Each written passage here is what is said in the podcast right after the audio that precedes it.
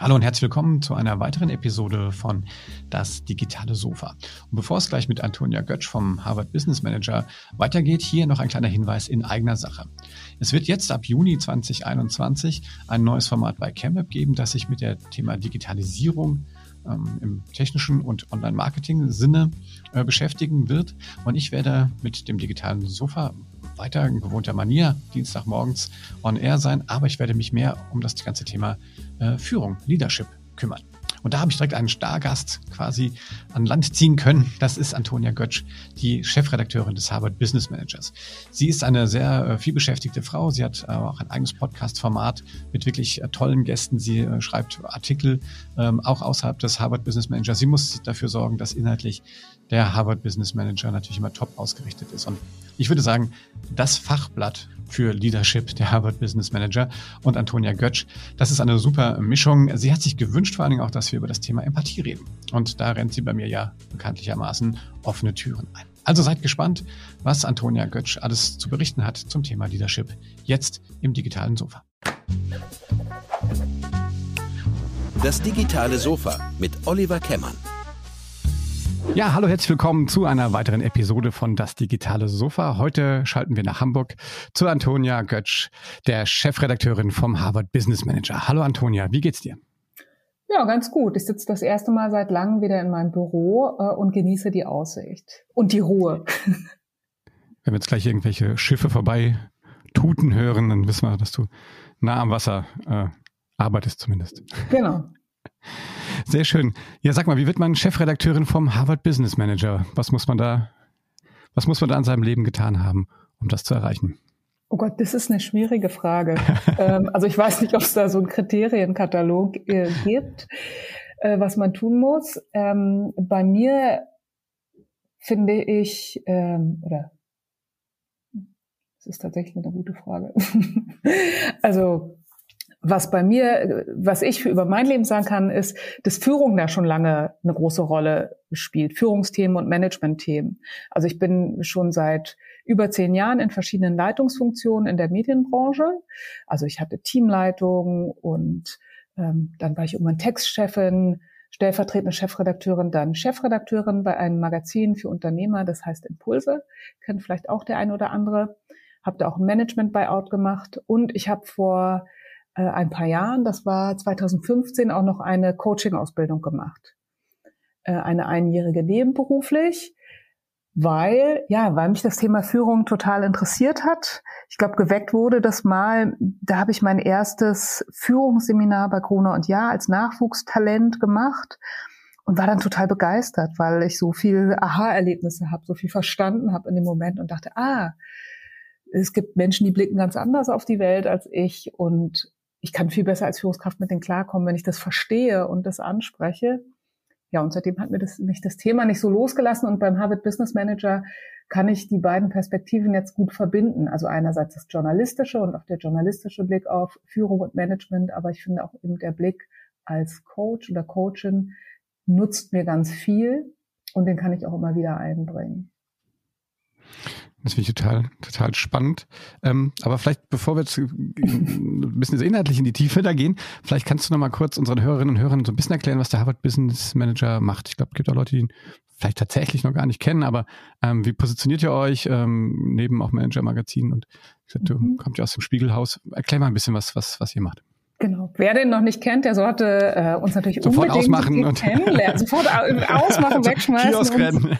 Jetzt im Kiosk muss man ja auch gar nicht mehr unsere tolle App benutzen. Wir haben jetzt gerade wirklich frisch eine ganz coole App gelauncht, wo man es jetzt auch noch bequemer und ganz toll lesen kann ähm, und auch eben, dass sich das so richtig schön darstellt. Äh, unsere Mutter sitzt in den USA, in Boston, ist tatsächlich eben verbunden mit der Harvard Business School und die Grundidee vor vielen, vielen Jahrzehnten war eben dieses Wissen, was die Wissenschaftler da ja haben, dieses tolle Managementwissen in die Welt zu tragen. Ähm, und äh, es gibt verschiedene Ableger weltweit eben auch in Deutschland. Und was uns unterscheidet von anderen Marken, ist einerseits eben dieser wissenschaftliche Hintergrund. Also alles, was im Harvard Business Manager steht, ist wirklich belegt, durch Studien abgesichert. Wir haben fantastische Autoren, also da merke ich auch, das ist was, was mich an der Arbeit extrem begeistert äh, und manchmal auch ein bisschen als Journalistin mit Ehrfurcht erfüllt, dass ich halt sehe, hey, jemand, der seit 40 Jahren zum Thema Verhalten forscht, ähm, der hat dann oft doch nochmal eine andere Perspektive und einen anderen Überblick als eine Journalistin, wie ich, die sich äh, vielleicht ein paar Wochen einarbeitet in so ein Thema. Also deswegen diese Tiefe, die ja schon in unserem Namen auch drin steht, die diese akademische Anbindung, das unterscheidet uns. Und wo wir Journalistinnen und Journalisten ins Spiel kommen, ist aber das Ganze zu übersetzen. Also viele Wissenschaftler kommen ja eben nicht aus dem schreibenden Metier oder sind nicht daran gewohnt, dass sie ihre Inhalte verkaufen müssen, so erklären müssen, dass ähm, sie auch meine ähm, Oma verstehen würde. Und genau das tun wir dann. Wir übersetzen, wir arbeiten als Sparingspartner und Sparingspartnerin, das ist sehr schwer auszusprechen, mit denen zusammen wir sorgen dafür, dass es optisch was hermacht, also dass es dann eben auch ein Genuss ist oder ein Genuss, dass es Spaß macht, sich damit auseinanderzusetzen, würde ich sagen. Und dass es halt nicht nur eine Last ist oder anstrengend wie ein akademisches Fachmagazin. Ihr habt immer an so ein Thema ne, pro, pro Heft. Ihr erscheint monatlich, glaube ich, ne? Wir erscheinen monatlich, genau. Ja. Wir haben in der Regel einen Schwerpunkt und was sich doch im letzten Jahr vielleicht ein bisschen verändert hat oder das ist etwas, was mir sehr wichtig ist, da doch auch eine Aktualität reinzubringen. Also ähm, dieses Jahr und das letzte Jahr kann man, glaube ich, klar sagen, war für uns alle eine Herausforderung und für Führungskräfte eben auch. Da kamen ganz viele Fragen auf. Wie kann ich mein Team jetzt motivieren in so einer Krise? Wie haut es hin mit Remote Work? Ähm, überhaupt, wie stelle ich mein Unternehmen jetzt darauf ein? Und unser Anspruch war, unsere Leserinnen und Leser wirklich dabei zu begleiten, wirklich zu unterstützen. Und deswegen haben wir eben auch diese Krise sehr stark begleitet mit allen Themen, die da aufkamen. Also ein paar habe ich gerade schon genannt. Motivation, dann eben auch das ganz klare Thema Restrukturierung, Krisenmanagement, Remote Work. Wir haben jetzt gerade noch mal einen ähm, Titel gebracht zum Thema Resilienz. Ähm, man hätte den auch betiteln können mit, äh, wie komme ich weiter durch diese schweren Monate, ohne bekloppt zu werden. Ähm, und dass wir immer wieder versuchen, da Impulse zu setzen und da auch wirklich an der Seite unserer Leserinnen und Leser zu sein. Wie macht ihr das? Wählt ihr im Team diese Themen dann irgendwie äh, aus? Stimmt ihr da irgendwie ab oder bist du Chefin im Ring und haust auf den Tisch und sagst, so, jetzt machen wir mal Gleichberechtigung? nee, wir diskutieren darüber im Team. Also was ich immer, also ähm, da kamen auch viele Impulse aus dem Team und das ist ja eben auch an dieser Krise etwas, wo man schon merkte, das ist für jeden anstrengend und mehr Arbeit und auch für mein Team. Also ich habe im März als neue Chefredakteurin angefangen. Ähm, wir wissen alle, was im letzten März 2020 los war. Also ich war gerade mal eine Woche hier, dann sofort mit meinem ganzen Team ins Homeoffice, die ganzen Strukturen digital hinstellen. Alle mussten sich erstmal einrichten. Wie handeln wir das mit Familie? Und trotzdem haben sich alle total reingehängt. Also meine erste Amtshandlung war, mit meinem Team zusammen das geplante Heft umzuschmeißen, das geplante Thema das war ein geplanter Schwerpunkt zum Thema Büro, Großraumbüro. Also das wäre absurd gewesen, wenn wir damit rausgekommen wären. Und da äh, habe ich eben auch bei allen diese Leidenschaft, ja, die dann doch jeder Journalist, jede Journalistin hat. Da kommt so ein Ereignis und da möchte man einfach am Ball sein und da möchte man, ja, also es war wie so eine Newsdesk-Atmosphäre bei uns zwischendurch. Die ähm, Du hast, und das fand ich total schön in der Vorbereitung zum Gespräch gesagt, du würdest gerne über Vertrauen und oder Empathie reden. Ähm, und da habe ich mich voll gefreut. Am liebsten würde ich über beides reden. ähm, wie, wie, wie kam das? Warum, äh, was, was verbindest du damit? Ja, also ähm, ich bin darauf gekommen, weil ich dafür dazu selbst so viele Rückmeldungen bekommen habe. Also ich habe ja auch ähm, selbst einen Podcast äh, in Partnerschaft mit Xing, der heißt Team A. Ähm, das ist ein Führungspodcast und wir versuchen eben ähm, unsere Sicht als Führungskräfte da einzubringen und darüber auch wirklich ehrlich zu berichten, äh, wo funktioniert's gut, wo sind die Fehler? Und uns dazu auch immer Gäste einzuladen. Und dieser, wir hatten eine Folge zum Thema Empathie mit Claudia Hartwig von Microsoft. Und da habe ich so viele Rückmeldungen bekommen und ich bekomme sie bis heute. Und irgendwie habe ich da nochmal festgestellt, dass das Thema ganz vielen Menschen ähm, auf der Seele brennt. Das klingt so blöd, aber du weißt, was ich meine. Also, dass das Menschen umtreibt und auch hier in Haus beim Spiegel habe ich schon in verschiedenen Teams dazu Impulse reingegeben. Ähm, also offensichtlich ein Thema, wo viele sich einfach mehr Empathie wünschen. Anders kann ich mir diesen Erfolg und diese vielen Rückmeldungen zu der Folge nicht wirklich erklären.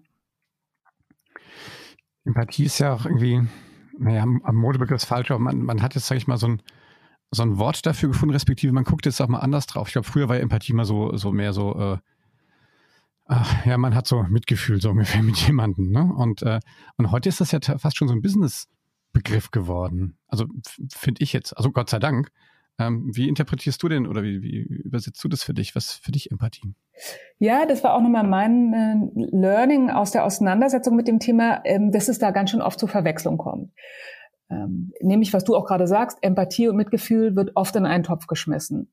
Ähm, ja, dass man sagt, oh, Empathie heißt, ich muss mich jetzt ähm, neben jemand hinsetzen und die ganze Zeit die Hand halten und dann immer den Kopf nicken, wie man das vielleicht unter besten Freunden oder besten Freundinnen macht und sagt, ja, ja, das ist auch wirklich schlimm, das war jetzt auch wirklich gemein.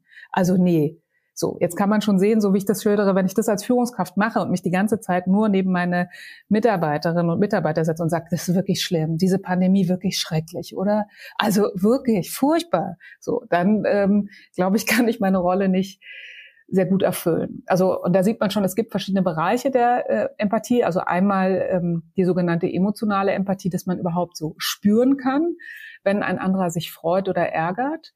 Ähm, dann, dass man sich in die Gedankenwelt von anderen Menschen hineinversetzen kann. Und dann gibt's auch noch die soziale Empathie, die ähm, befähigt uns zu verstehen, was in Gruppen gerade passiert. Und im Businessleben würde ich sagen, kommt es vor allem auf diese soziale Empathie ähm, an. Und es gibt ja das äh, berühmte Buch zum Thema emotionale Intelligenz. Ähm, ich weiß nicht, ob du das gelesen hast. Kennst du das? Von Grollmann? Also das Genau, Was ist ja, du? ja. Ähm, also, aber das, das, gehören die zu euch, Harvard Business Review ist das, glaube ich, ne? Genau. Ja, ähm, habe ich tatsächlich gelesen, ja. Und ähm, auch da, da geht es ja nicht um dieses, ich bringe dir eine Tasse Tee, sondern tatsächlich ähm, den Nachweis, dass sehr, sehr viele erfolgreiche Managerinnen und Manager ein hohes Maß an äh, emotionaler Intelligenz haben. Das wird ja abgegrenzt, der Begriff zu der, zum IQ, zur Intelligenz. Ne? Mhm dass einfach gute Managerinnen und Manager auf Gruppen sehr gut lesen können, dass die sehr gut sehen können, was passiert als nächstes oder wie kann ich auch ähm, eine Gruppe überzeugen von einer Sache. Ähm, also deswegen, jetzt habe ich mich ein bisschen hier verquatscht und eine Schleife gedreht. Nein, nein, nein, ich habe dich ja, ich habe dich auf die Schleife, die Schleife geschickt. Die ähm, soziale Empathie ist, glaube ich, wichtig ja. und dazu muss, glaube ich, schon ähm, im Bereich Führung auch eine Lösungsorientierung kommen. Also es bringt mein Teammitgliedern nichts, wenn ich da einfach ihnen die Hand halte und die ganze Zeit ähm, freundlich nicke und nochmal Tee nachschenke. Das ist jedenfalls so meine Lesart und meine Art zu führen, sondern ähm, dann eine Lösungsorientierung und mit meinem Team zu besprechen, okay, was könnten wir tun? Ähm, was wäre eine Möglichkeit, für dich jetzt rauszukommen aus der Stresssituation? Ja, also ähm, mit emotionalen Problemen auch umgehen zu können. Das ist was, was für mich auch mit Empathie zu tun hat. Finde ich, ähm, finde ich, äh, oder sich genauso. Die, ähm, was ich noch spannend finde, ist an der Stelle, ähm, ich kann ja auch, ähm, also gerade in, in Führung, wenn ich jetzt meinem, meinem Team quasi auch an der Stelle, ich kann ihnen quasi so direkt helfen, ich kann ja aber auch so Hilfe, Hilfe zur Selbsthilfe leisten und auch quasi Empathie ähm, oder das kann man ja auch erlernen, ne? Man kann ja einfach auch auf Situationen ganz anders gucken. Also ich, wir haben halt viel, also in der Agentur, wir haben ja viel auch mit, mit Kunden zu tun und allein jetzt äh, sozusagen sich nur in die, quasi diese, diesen Perspektivwechsel mal zu machen, sich in die, gerade heutzutage ja auch in, in solchen Krisensituationen, einfach sich in den Kunden hineinversetzen und, ähm, und das entspannt schon solche, so, so viele Situationen eigentlich, ja, dass schon gar nicht mehr äh, so viel Stress dann eigentlich aufkommt. Ne? Ja, ich glaube halt, uns fehlt so oft die Zeit dazu. Also so geht es halt mir, weil ich glaube, ich habe jetzt noch nie einen Menschen getroffen, der gesagt hat, Empathie ist schlecht, ich möchte nicht empathisch sein. Das werden die mhm. wenigsten sagen. Trotzdem mangelt es im Alltag ja häufig daran und es mangelt im Alltag auch oft am Zuhören. Ähm, und meine Beobachtung ist, das liegt eben daran, dass so viele andere Dinge dazwischenkommen, ja, dass wir denken, oh Mann, ich muss doch dieses Projekt noch perfekt zu Ende machen, ich habe noch die Aufgabe auf dem Schreibtisch und dann kommt das Zuhören immer zu kurz im Alltag. Und ich versuche das für mich zu lösen und zu verbessern, indem ich da wirklich Zeiten einplane. Ähm, und ich weiß auch, ich bin so jemand, der so sehr schnell durch den Tag geht und dann auch schnell den Fokus verliert. Also deswegen mache ich auch im Homeoffice sehr bewusst, wenn ich jetzt meinen Job fix mit meinen Mitarbeitern und Mitarbeitern habe, versuche ich die, äh, mein Handy zum Beispiel wegzulegen, die anderen Programme zuzumachen, dass ich gar nicht in Verführung komme, da ähm, auf irgendwelche anderen Sachen anzuspringen und mich wirklich auf das Zuhören einlassen kann. Oder jetzt war ich gerade mit einer Kollegin spazieren. Das ist jetzt was, was ich zunehmend mache, weil ich eben merke, ähm, im persönlichen Kontakt ist es nochmal viel einfacher, sich einzulassen, zuzuhören, sich auszutauschen. Ähm, und früher habe ich das immer so, also früher, ich spreche schon wie in einer anderen Zeit, früher, als wir noch in einem Büro gearbeitet haben, habe ich oft zum Beispiel mir vor Gesprächen, wo ich eben so reingegangen mit der Haltung, jetzt möchte ich wirklich mal Zeit haben zum Zuhören, also äh, Mitarbeitergespräche, Joe Fixes, habe ich mir eine Tasse Kaffee gemacht, einen richtig guten, leckeren Kaffee oder einen Tee, um mir selbst so das Signal zu setzen, Antonia, jetzt komm mal runter, jetzt ist hier Zeit für Zuhören, damit ich mich eben auch gut auf das Tempo der anderen Person einlassen kann, weil ich eben für mich gemerkt habe, dass das manchmal ein Thema für mich ist, dass ich einfach zu schnell dann bin.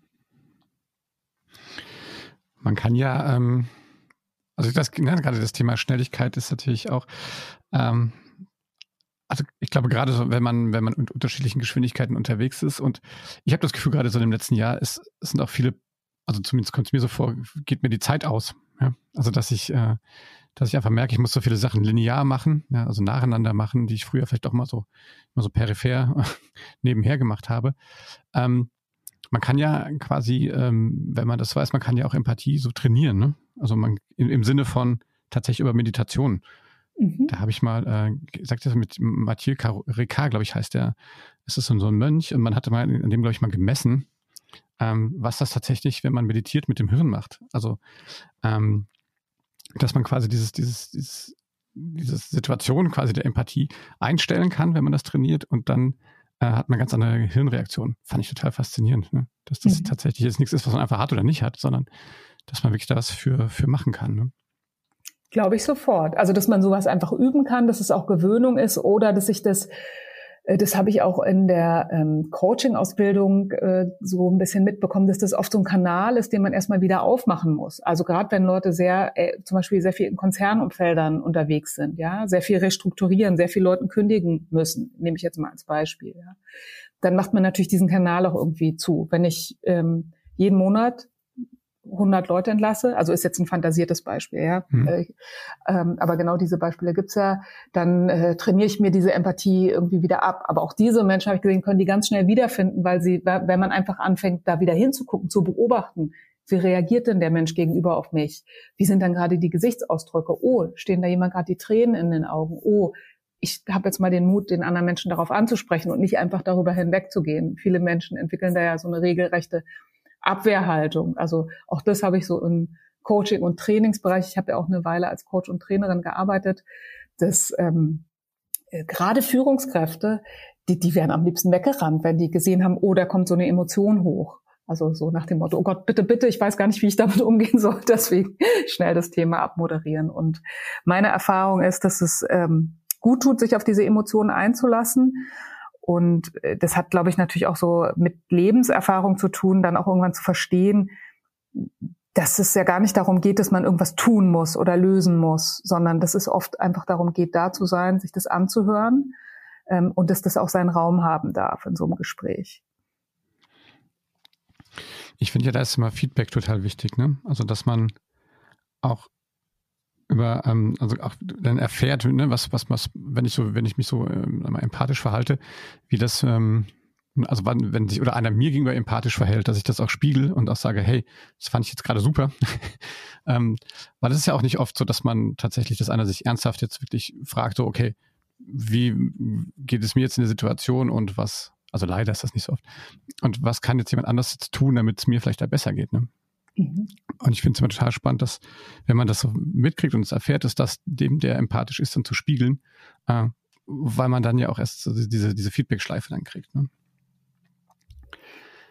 Wenn du es genau. sagst, also, oh, Entschuldigung, ja? Nö, also ich habe auch gedacht, weißt du, äh, weil du sagst, also Feedback natürlich und auch in ganz normalen Gesprächen und ich habe ja eingangs gesagt, ich habe jetzt äh, als Führungskraft eben auch schon zehn Jahre in Leitungsfunktionen in verschiedenen Teams äh, gearbeitet und da begegnen einem ja auch irgendwann mit den Jahren viele Dinge, ähm, da kann ich gar nichts machen, ja. Wenn ein Partner oder eine Partnerin schwer erkrankt, wenn jemand im Team schwer erkrankt oder wenn jemand stirbt, das ist nichts, was ich von jemandem nehmen kann. Da kann ich gar nichts machen.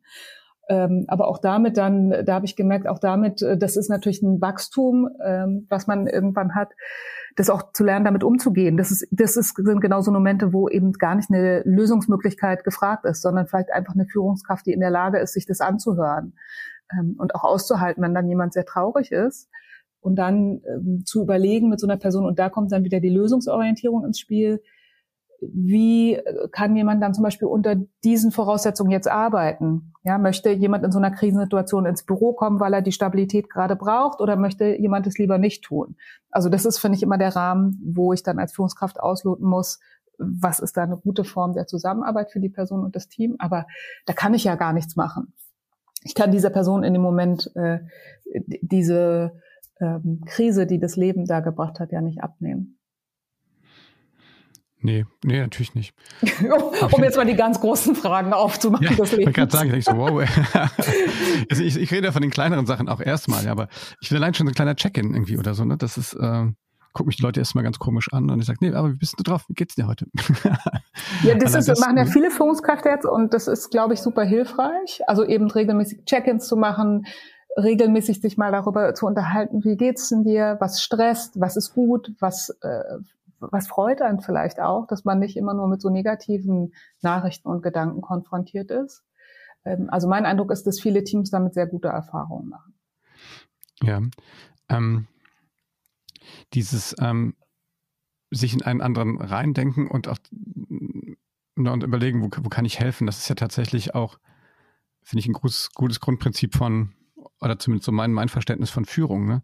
Also dieses, ich weiß nicht, ob du von, von Stan McChrystal dieses Team of Teams kennst, mhm. der sagt immer dieses Leading as a Gardener. Ne? Also ich, ich, ähm, ich führe quasi, indem ich eigentlich dafür sorge, dass alle anderen gut arbeiten können. Ne? Mhm. Und ich finde das ja total äh, extrem wichtig, dass ich da tatsächlich immer gucke, okay, was brauchst du jetzt? Mein Pflänzchen, ne? brauchst du Wasser oder brauchst du Dünger oder kommt dir das Unkraut zu nah? Äh, ich finde gerade diese, ne, dieses sich in die anderen reinversetzen und zu, zu fragen auch, also zu überprüfen, was braucht denn der oder diejenige jetzt? Das finde ich auch als Führungskraft total wichtig, dass man das kann. Ne? Mhm. Also das finde ich auch, ich finde das ist ein tolles Buch und ich finde, was also auch ein wichtiges Bild. Also auch was, was ich äh, nicht bestimmt nicht immer schaffe, aber versuche zu gucken, wie kann ich den Rahmen setzen? Wie kann ich den Rahmen setzen, dass alle gut arbeiten können? Ähm, und auch da gar nicht ähm, immer so zu tun, als ob ich als Führungskraft alles könnte. Ähm, also ich lasse, frage zum Beispiel oft Leute, äh, also einerseits aus meinem Team, aber manchmal auch äh, Leute, mit denen ich privat Kontakt habe, hier ist das Cover, was würdest du für eine Zeile machen? Denk mal bitte bis morgen darüber nach. Und da würde ich auch immer freimütig kommunizieren, wenn die Zeile jetzt nicht von mir ist. Ähm, sage ich hier, da hat mir ein Freund den Impuls gegeben. Das fand ich einen ganz guten Vorschlag. Ja. Ähm, also ich finde immer Leute fragen, die Ahnung haben. Es gibt auch so viele Punkte, ähm, Leute, die mehr Ahnung haben als ich. Und äh, ich finde, mein Job ist als Führungskraft, die zu fragen und da zu begeistern, dass die Lust haben, bei unserer Marke mitzugestalten und dann die Steine aus dem Weg zu räumen, die, die daran hindern, einen guten Job zu machen. Mhm. Das ist eigentlich so schon eine Überleitung eigentlich zum Thema Vertrauen. Ja, ne? dachte ich auch gerade. ja, dir mache ich ja nichts mehr vor, okay. Du bist ja, du bist ja Profi. Ähm, ja, aber funktioniert ja nur, wenn ich, wenn ich Vertrauen habe. Ne? Also wo, wo spürst du das da am meisten immer? Ja, also ich glaube, Vertrauen ist eine Grundvoraussetzung und da gibt es ja auch äh, wirklich total viele Studien dazu. Wir hatten auch mehrere ähm, im Harvard Business Manager, wie wichtig Vertrauen ist. Also dass auch Vertrauen in Teams ganz klar korreliert mit Leistung. Also in Teams, wo sich die Menschen untereinander stärker vertrauen, diese Teams erbringen auch mehr Leistung, die haben weniger Stress, die haben mehr Energie und es gibt äh, ein ganz, äh, also ich finde, das ist ein ganz cooler Wissenschaftler, Paul Zack, weil der das Thema Neurowissenschaften zusammenbringt mit dem Thema Vertrauen.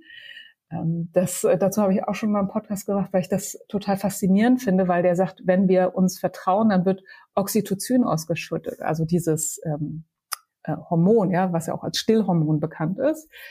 Ähm, und es lässt sich sogar ähm, triggern, also das und nachweisen, ja. Also wenn wenn ich dir jetzt vertraue, wenn ich dir sage, ich gebe dir jetzt 10 Euro in dem Vertrauen, dass du mir irgendwie schon ein Stück davon zurückgibst, oder sagen wir mal 100, um es ein bisschen interessanter zu machen, dann äh, würde dein Oxytocin-Spiegel steigen.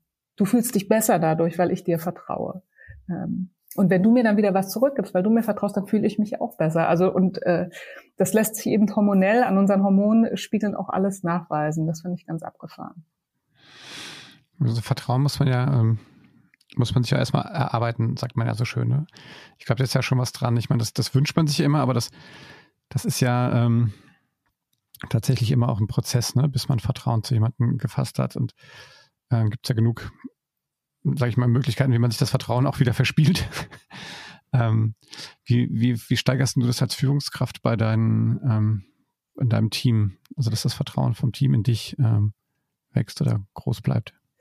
Ähm, da müsstest du jetzt natürlich mal mein Team fragen. äh, Na, ich finde also, mal spannend. Als Coach würde ich das sagen, wenn ich dein Team frage, was würde das Team mir sagen? ähm, also ich glaube, was ich tue oder wo ich merke, das kommt auch zurück, also Vertrauen ist ja eine gegenseitige Sache. Und ich glaube, dass meine Mitarbeiterinnen und Mitarbeiter spüren, dass ich ihnen vertraue. Und das tue ich. Also ich bin grundsätzlich ein großer Vertrauer. Ähm, ich, man müsste mal das analysieren, in welchem, äh, man müsste das mal analysieren, in welchem Lebensjahrzehnt wird das eigentlich gelegt. Aber, aber ich habe erstmal grundsätzlich Vertrauen. Ja, ich ähm, bin so ein Mensch. Ich schließe auch ganz oft mein Fahrrad nicht ab. Also ähm, wenn ich so kurz zum Bäcker reingehe, weil ich dann denke, das wird jetzt schon keiner mitnehmen, ist doch blöd. So, also ich bin grundsätzlich erstmal jemand, der mit so einem optimistischen Bild durch die Welt geht und auch mit einem positiven Menschenbild. Und als ich ähm, in meinem alten Unternehmen bei, äh, bei Impulse war ich ja richtig lange. Und da war das Vertrauen natürlich über Jahre gewachsen in die äh, Kollegen und Kolleginnen. Und da habe ich schon gedacht, hm, wenn ich jetzt weggehe, mal sehen, wie lange das braucht, bis ich das wieder so aufbauen kann. Und dann kam ja sofort diese Krise und das finde ich für mich rückwärtsblickend auch, ähm, ja, irgendwie schon auch ein Gewinn, weil da musste ich meinem Team ganz schnell vertrauen, weil ganz viel Prozesswissen, also ja, wenn stell dir vor, du kommst neu in ein Unternehmen, dann musst du alles, äh, alle Strukturen äh, jetzt mal schnell aufs Digitale verlegen, ähm, neu hinstellen ich kannte die Strukturen ja noch gar nicht. Ich wusste ja noch gar nicht so richtig, wie der Produktionsprozess läuft. Also habe ich sofort vertraut den ähm, Kollegen und Kolleginnen, die hier auch schon teilweise sehr lange sind, und gesagt, wie macht ihr denn das? Wie würdet ihr das lösen? Was tun wir? Okay, bitte kümmere dich du um äh, du dich um dieses Problem. Ich mache das und ich vertraue dir, dass das gelöst wird. Und wenn es Probleme gibt, melde dich bitte bei mir. So. Und dadurch war das Vertrauen, finde ich, sehr schnell wieder da. Also ja, mein Tipp wäre, man sollte einfach mal springen und gucken, ob die anderen einen auffangen. Und ich finde, meistens ist es so. Also mich hat man sehr selten fallen lassen. Ähm, vielleicht klinge ich jetzt auch ein bisschen naiv oder wie eine Traumtänzerin, aber man hat ja auch äh, schon so ein Bauchgefühl, ja, kann man Menschen vertrauen oder nicht. Und ich bin mit dem Vorschuss meist ziemlich gut gefahren. Klingt für mich ein bisschen wie Stage Diving, ne? Ja. ja, hast du schon mal Stage Diving gemacht? Nein, ich habe so viel Schiss, klar. Ja, ich schon. Und dann, man muss einfach mal springen und meistens fangen die Leute. Also ich, das, der, auch beim Stage, also wie oft habe ich das beim Konzert gesehen, dass einer fallen gelassen wurde? Einmal, glaube ich. Ich habe das natürlich auch einmal gesehen, aber gut, den wollte auch keiner auffangen, weil der war ungefähr 180 Kilo oder so. Also deswegen denke ich meistens so, guckst du vor, also deswegen auch beim Stage Diving würde ich sagen, guck vorher einmal in die Augen der Menschen, die da unten stehen. Wenn die Leute Blickkontakt aufnehmen, würde ich denken, die fangen dich. Das will ich ja wissen, auf was ein Konzert warst du, wo du Stage Diving gemacht hast? Naja, also in Studentenzeiten, also ich wüsste, alle möglichen ja. hat man oft Stage Diving gemacht. okay. cool. ähm, ja, ähm, was jetzt, jetzt hast du mich vor lauter Stage Diven, hast du mich jetzt hier von meinem äh, virtuellen roten Faden abgebracht. Ähm, wir waren bei Vertrauen, wir waren im Team und ähm, genau, was ich, da fand ich ein schönes Bild, ähm, was ähm, ich glaube, das hat Stephen Covey immer so das, das, äh, das emotionale Guthaben genannt oder das emotionale mhm, Konto. Mhm. Ne? Und ich finde das, das finde ich so ein tolles Bild, dass man irgendwie einzahlt, ja. Mhm. Und solange man keinen Mist baut, ehrlich gesagt, ähm, bleibt da auch irgendwie Geld drauf, also virtuelles. Mhm. Und ähm, ich finde, das ist, das ist, wenn ich, so kann ich mir das immer, oder so stelle ich mir das immer vor, ne, dass wenn ich jetzt emotional, ähm, dann kann ich auch was ab, dann kann ich auch Mist bauen und mhm. dann habe ich eine Abbuchung da drauf, aber solange die nicht negativ wird quasi, ähm, ist das für mich so, ein, so, ein, so eine Art Vertrauenskreditbüro. Mhm. Also fand ich mal ganz schön als Bild, ja. Ich finde, auch wenn so eine Vertrauenskultur dann ähm, da ist in einem Team, sich etabliert hat und vielleicht gewachsen ist, ich finde, dann ist das Schöne eben auch, dass Fehler dann passieren dürfen, auch einem selbst und es einem nicht sofort negativ ausgelegt wird, sondern auch man als Führungskraft oder Frau äh, dann schon mal eben, ja, genau dieses emotionale Konto ist gut gefüllt. So den Vorschutz hat es die Leute nicht sofort denken, die wollte mir blöde, sondern äh, ich habe ganz oft erlebt, dass die ähm, erstmal eben davon ausgegangen sind, dass es ein Versehen war, ähm, eine Panne. Und dass es nicht darum ging, absichtsvoll jemand zum Beispiel nicht zu informieren. Das ist ja sehr oft in der Kommunikation, vergisst man ja zum Beispiel jemand zu informieren ganz typischer Fall. Ne? Es gibt ein mhm. Projekt und man hat sechs Leuten eine E-Mail dazu geschrieben und eine Person hat man vergessen. Und dann finde ich, wenn die Vertrauenskultur eben nicht gut ist, dann sieht man das oft daran, dass ähm, das dann sofort hochkocht und da sofort Verdachtsmomente ausgesprochen werden. Oh, da wurde jemand absichtsvoll vergessen. Und wenn die Kultur gut ist und gestärkt in so einem Team, dann ähm, kann man das eben ansprechen und sagen, du, ich glaube, du hast mich vergessen, oder? Oder gab's oder gibt es einen Grund, dass du mich nicht eingebunden hast in die Kommunikation? Ja, das finde ich auch spannend. Ich glaube auch, das auch ein Team of Teams. Ähm dass ich glaube ja, der äh, Stan McChrystal ja irgendwie auch sagt, er baut ja dann so Leute irgendwie, weil er gemerkt hat, dass, dass teilweise externe Stellen kein, kein Vertrauen zu seinem Team hatten. Dass er dann Leute sozusagen da einbaut, die erstmal nur da sind, die Kaffee holen, essen, also die so, um über die Zeit dieses Vertrauen einfach aufzubauen, einfach zu sagen, okay, es ist jemand einfach da, ich tue dir nichts und ähm, und dann in dem Moment, wenn man sie wirklich dann braucht, dann ist man dann da und, und das Vertrauen ist grundsätzlich dann aufgebaut. Das fand ich auch total spannend, ne? wie man sowas jetzt, sag ich mal, außerhalb eines militärischen Kontextes ähm, auch in einem Team äh, oder auch als Führungskraft aufbaut. Ne? Einfach sozusagen da zu sein, erstmal eher noch zuzuarbeiten, ja, bevor man dann tatsächlich einfach mal ähm, wirklich dann dieses Vertrauen auch dann abschöpft quasi. Ja, das und ich finde einfach, ähm, es ist so ein schönes Gefühl, wenn man mit Menschen arbeitet, die einem vertrauen und selbst zu vertrauen, weil es gibt ja auch so viel Freiheit. Also ich bin Mensch, mir ist Freiheit sehr wichtig. Ich möchte auch weiter in lange Urlaube fahren, zum Beispiel. Ja, einfach weil ich auch gerne mal Urlaub mache und mich erhole. Das kann ich ja nur, wenn ich auch ähm, Menschen vertraue, dass sie meinen Job auch gut können, dass sie kompetent sind, dass sie Dinge leisten können und dann ähm, mit denen zusammenarbeiten. Vielleicht fehlt mal irgendeine Kompetenz, das mit den Kolleginnen und Kollegen zusammen rauszufinden und dann zu erarbeiten. Und als ich jetzt von meinem letzten Arbeitgeber von Impulse weggegangen bin, war das zum Beispiel so ein schönes Gefühl auch, dieses Team und die Arbeit in die Hände einer Kollegin legen zu können, mit der ich sehr viele Jahre zusammengearbeitet habe, wo ich finde, dass die das großartig macht und dann auch eben da gut loslassen zu können, weil ich wusste, es ist so eine tolle Persönlichkeit, so eine tolle Führungskraft. Ich kann absolut darauf vertrauen, dass die da einen guten Job macht. Also es war auch ein schönes Gefühl. Deswegen ich, äh, äh, ja, ich kann jedem nur raten, in Vertrauen zu investieren, weil ich finde, das ist nicht nur was, was, was dem Team was bringt, sondern also mir bringt es auch selbst ganz viel Lebensqualität, Menschen zu vertrauen. Es fühlt sich viel besser an, als sich mit Misstrauen und Intrigen und so einem Quatsch rumzuschlagen. Wie oft musstet ihr schon ein neues Fahrrad kaufen? Ähm, äh, ehrlicherweise nur einmal und da war das Fahrrad ganz fest angeschlossen in meinem Hausflur. Ich sag dir noch eine Geschichte zum Thema Fahrrad, wirklich, weil ich, ähm, ich bin ein bisschen schusselig. Das ist ein Schwachpunkt von mir äh, oder vielleicht ist es so eine sympathische Note. Ähm, ich habe mal in Hammerbrook, da gibt's so ein ähm, Café in Hammerbrook, äh, da habe ich mal gearbeitet. Da ist in Hamburg so ein Viertel, wo sehr viel eigentlich da kommen Leute zum Arbeiten und also es ist eher ein Arbeitsviertel, sage ich mal so, als ein Wohnviertel. Und es gibt dieses eine Café. Ich bin also morgens hingefahren mit dem Fahrrad, um mich mit einem Kollegen zu treffen, habe mein Fahrrad einfach nur so hingestellt, weil es auch so in Sichtweise war, habe mich hingesetzt, einen Kaffee getrunken, habe das aber dann total vergessen, bin aufgestanden, bin ins Büro gegangen und habe so nach fünf, sechs Stunden festgestellt, hey, sag mal, wo ist denn dein Fahrrad? Hast du heute Morgen vor dem Café stehen lassen? Bin ich hingegangen, sechs Stunden später stand immer noch genauso da. Siehst du mal. Magic. Ich habe so ein paar Mal. Nein, ich denke, es hängt auch damit zusammen, dass das natürlich so in Sichtweite, dass alle Leute, die daran vorbeigegangen sind und vielleicht gedacht haben, ich klaue das jetzt, dachten, da sitzt bestimmt jemand im Café, der sich sonst gleich meldet. Aber ähm, also das, nicht mal da ist mir das Fahrrad abhanden gekommen. Ich hoffe, jetzt kriege ich kein schlechtes Karma und mir wird gleich nächste Woche das Rad geklaut. Wir verraten noch nicht, wie dein Fahrrad aussieht, damit es nicht jemand genau. noch, noch klaut, ja.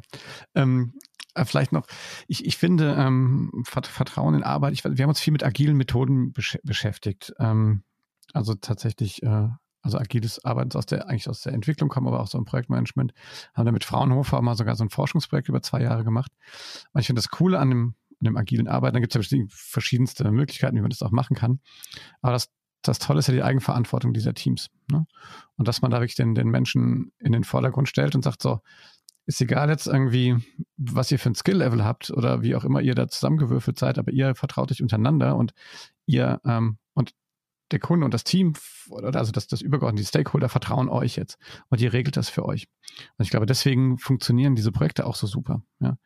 Weil ich glaube, dieses, du hast eben was ähm, ne, gesagt, dass dieses, dieses Kontrollieren oder das eben nicht Vertrauen äh, oder andersrum, das gesagt, das Vertrauen ist, stößt positive quasi, ähm, was waren das, Hormone? aus. Hormone, ja. Ja. Oxytocin. Und, ähm, genau, da habe ich gerade drüber nachgedacht, weil ich, ich weiß nämlich, dass wenn, wenn man in so klassischen Wasserfallprojekten arbeitet und man wirklich sagt, okay, das, die sind ja ähm, quasi von, von Misstrauen eigentlich. Man muss alles vertraglich sichern, bis auf die letzte Nachkommastelle und so. Das heißt, dieser, dieser Vertrag ist ja schon derart ähm, Misstrauen geprägt, den man da schließt. Ähm, das kann eigentlich nichts geben. Ne? Und ich glaube, das, das ist tatsächlich auch so, ne, wie man auch ne, von Auftraggeber zu zu, ähm, ja, zu, zu jemandem, der das hat erfüllt, allein schon dort arbeitet, das hat schon einen Einfluss auf die Qualität eigentlich des Produkts, was hinten rauskommt. Total. Und auch dazu gibt es ja viele Studien zu diesem Effekt, ähm, dass was ich erwarte, auch oft erfüllt wird. Ne? Also wenn ich ganz mhm. Negatives erwarte, dann passiert eher was, äh, weil wir sowas ja antizipieren. Und ich glaube, ähm, am Ende Du hast das äh, gerade schon gesagt, man fördert Vertrauen dadurch, dass man ein Ziel ausgibt, eine Richtung vorgibt und dann den Menschen aber alles zur Verfügung stellt, was sie brauchen, um diese Aufgabe zu erledigen, also den Rahmen schafft. Ich finde, man muss verstehen, dass es äh, verschiedene Wege zum Ziel gibt, also dass die nicht immer gleich sind und dass die aber gleichwertig gut zum Ziel fühlen. Und dann muss man den Menschen auch aus dem Weg gehen und sie behandeln wie mündige Erwachsene. Ja, so. Ja, absolut. Ich finde, viele behandeln ihre äh, Beschäftigten zum Beispiel wie Kinder, die man immer kontrollieren muss. Und da finde ich, da sorgt man nicht für Vertrauen, wenn man denkt, das sind ähm, genauso erwachsene Menschen wie ich, die wollen ihre Aufgabe erledigen, die wollen ihr Ziel erreichen, dann kann man den, finde ich, erstmal aus dem Weg gehen. Und wenn man das Ziel sehr klar definiert hat, und ich finde, daran hakt es ehrlich gesagt im Alltag oft, dass man nicht ähm, äh, dafür, darüber habe ich auch schon sehr viel geschrieben und sehr viel reflektiert, so dieses ähm, Führungskräfte geben ja oft irgendwie, also haben ja oft schon so ein ganz äh, festes Bild im Kopf, sagen das aber gar nicht genau. Ja, also die sagen zum Beispiel, hm. wenn du sagst jetzt, mach mir mal ein schönes Layout. Das ist kein gut formuliertes Ziel. Das ist, dass wir da ein Missverständnis bekommen und einander nicht mehr vertrauen. Ähm, dann, da ist die Wahrscheinlichkeit relativ hoch, dass es zu Streit kommt. Aber wenn wir uns gut kennen und ich sage, mach mir ein schönes Layout und ungefähr so und so stelle ich mir das vor und mir ist es wichtig, dass du unser CI noch mit draufpackst und das und das und das, dann finde ich, kann ich die Leute natürlich eigenverantwortlich arbeiten lassen und ihnen aus dem Weg gehen. Ich, ähm, schön, was du gesagt hast, dass du verhandelt wie Kinder. Ähm, wenn man sich eigentlich mal überlegt, also ich bin großer Freund von Alfred Adler. Ich glaube, alle, die den Podcast hören, denen geht es wahrscheinlich auf den, auf den Sack, weil ich das immer wieder sage. Ähm, aber der ja wirklich angefangen hat, eigentlich über die, über die Schule, also der gesagt hat, man muss Kinder zu selbstständigen Individuen erziehen. Also man muss ihnen eigentlich helfen. Nur, ähm, und man muss ihnen nicht sagen, was sie zu tun haben. Also da geht es ja schon bei den Kindern los. Und ich glaube, und ich, ich will als Führungskraft eigentlich eher so sein. Ich will der sein, der, der den anderen einfach nur hilft, sich selber weiterzuentwickeln. Und das funktioniert nur mit einer, mit einer, echt einer horizontalen Kommunikation. Also ich kann jetzt nicht hingehen und allen sagen, was sie zu tun haben. Um, ähm, und das geht dann natürlich auch nur mit, mit bedingungslosem Vertrauen eigentlich. Und meine Hypothese ist ja, dass in so einer komplexen Welt, in der wir hier sind, das gar nicht mehr anders geht. Also dass ich, dass ich, wenn nicht jeder Einzelne im Team tatsächlich in der Lage ist, und dann kommen wir schon wieder zu, zu Stan McChrystal, ähm, in der Lage ist sozusagen zu wissen, um was es hier geht, also das kontextuelle Wissen hat, das Vertrauen hat, dass er die Entscheidung einfach auch fällen darf, dann werden wir in absehbarer Zeit nicht mehr in der Lage sein, Sachen zu machen. Und das sieht man am besten, finde ich jetzt dran, wie Politik scheitert. Das ist nicht, weil das doofe Leute sind, weil dann, sondern die Organisationsstruktur einfach anachronistisch ist. Ja, absolutes gutes Beispiel. Aus der Perspektive habe ich es jetzt gerade noch gar nicht betrachtet, hm. aber ich glaube, ähm, da hast du recht. Und auch das ist ja jetzt viel beschrieben und ich stimme da, also äh, gar keine Gegenrede. Ich wüsste auch nicht, wer dazu eine Gegenrede halten wollte. Ähm, gibt ja diese ganzen Zahlen. Wissen wächst extrem exponentiell gerade. Ähm, genau, die Anforderungen extrem komplex. Niemand kann mehr alles können. Und schon in meinem Feld, wo ich sage, das ist ja noch, äh, wenn ich sage, ich bin jetzt im Journalismus, das finde ich ist überschaubar, ist jetzt auch keine Ja, also nicht, es gibt ja Sachen, wo ich sage, da sind die Technologiesprünge noch viel größer. Schon da muss ich doch sagen, ich kann doch als Führungskraft gar nicht alles können, was gefragt ist. Ich, und überall der allergrößte äh, Experte oder die allergrößte Expertin sein. Ähm, und so schnell, wie wir uns da auch bewegen müssen und wollen, eigentlich in allen Branchen, ist das nicht möglich. Ja. Also ich glaube, diese Zeit der Universalgenies, die ist einfach schon sehr, sehr lange vorbei. Das kann es heute nicht mehr geben. Ja. Absolut. Ich finde es ein sehr schönes Schlusswort. Antonia, vielen, vielen Dank, dass du das Vertrauen hattest, zu mir hier in den Podcast zu kommen und, äh, äh, und dich hier darauf eingelassen hast, mit mir heute über, über Empathie und Vertrauensreden. Ich hat mir das sehr viel Spaß gemacht. Ähm, und äh, ja, ich kann nur allen Leuten da draußen empfehlen, ähm, lest Harvard Business Manager und äh, es macht wirklich Spaß, es ist wirklich cool. Also es ist nicht zwangsläufig immer nur leichte Kosten, sondern es ist auch durchaus schon mal was, wo man mal ähm, dann das Oberstübchen anstrengen muss. Ähm, aber es macht total Spaß, es ist echt auch mal eine Ergänzung zu den, zu den anderen Wirtschaftsmagazinen, die es so gibt. So, Freiwilliger unbezahlte Werbung, Ende. Toll, vielen Dank für die Empfehlung. Ja, und wenn ihr erstmal reinschnuppern wollt, der Podcast oder auch der Newsletter, den wir machen, ist erstmal ein bisschen leichter verdaulich, um dann den richtigen Einstieg zu finden in ja. die harte Kost der Hormone. Aber wie gesagt, naja, auch das. Das traue ich meinen Hörerinnen und Hörern schon zu, ja, oder? Die, die dass die ja, das managen. Ja, du hast ja auch all die Bücher gelesen, Teams of Teams, und das ist auch wirklich super lohnenswert. Ja, definitiv. Ich würde sagen, wir schreiben das alles mal nochmal schön auch in die Show Notes, dass man sich das da ähm, äh, auch angucken kann. Auch den, den Link zu, zu deinem Podcast und zum Newsletter und zu ähm, ähm, gibt bestimmt auch irgendwo, wo man ein Abo abschließen kann. Das äh, verlinken wir alles. Und äh, ja, ich, ähm, ich hoffe, du bleibst weiter ähm, so positiv das, ähm, und empathisch und gesund vor allen Dingen in der heutigen Zeit. Ähm, Antonia, vielen Dank, dass du hier im digitalen Sofa zu Gast warst. Und ähm, ja, wenn es euch gefallen hat da draußen, dann gebt uns einen Daumen hoch und fünf Sterne bei Apple Podcasts. Und äh, ja, empfehlt uns einfach weiter hier das digitale Sofa zum Thema Business Leadership. Ähm, Antonia Götz, vielen Dank. Schöne Grüße nach Hamburg. Herzlichen Dank für die Einladung und bleibt alle gesund.